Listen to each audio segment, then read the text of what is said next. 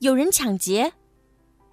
阿丁和文文从超市出来，刚到门口就听见一声惊呼：“抢劫了！”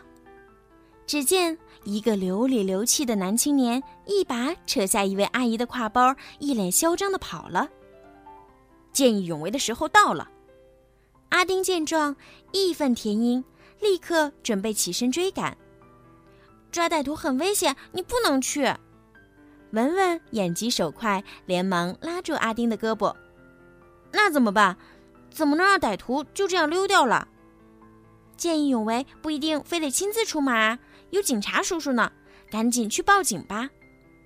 两个人迅速找到一个公共电话亭，拨通了幺幺零。很快，远处就传来了警笛的声音。一段时间过后，警察叔叔押着那个抢劫犯过来了，并把挎包交还给了那位阿姨。此时，那个抢劫犯垂头丧气，脸上再也看不到半点嚣张的神色了。见此情景，阿丁和文文欢呼雀跃。比亲自抓住罪犯还要高兴。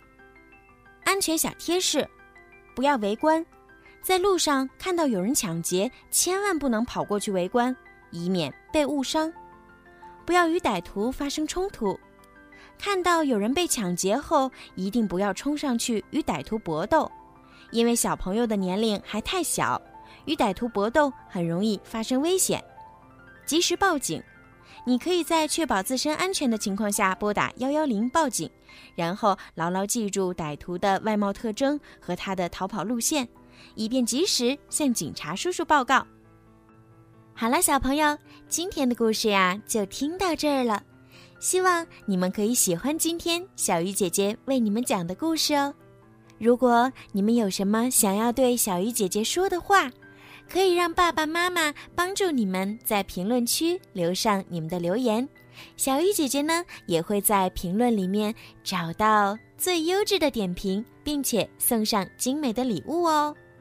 赶快动动手指吧！还有啊，就是请家长们多多的帮小鱼姐姐转发，转给更多的小朋友，让他们都可以听到小鱼姐姐讲故事。感谢小朋友们一直以来的支持和喜爱，小鱼姐姐呢也会录制更多好听的故事送给你们哦。好啦，快去评论和转发吧，晚安。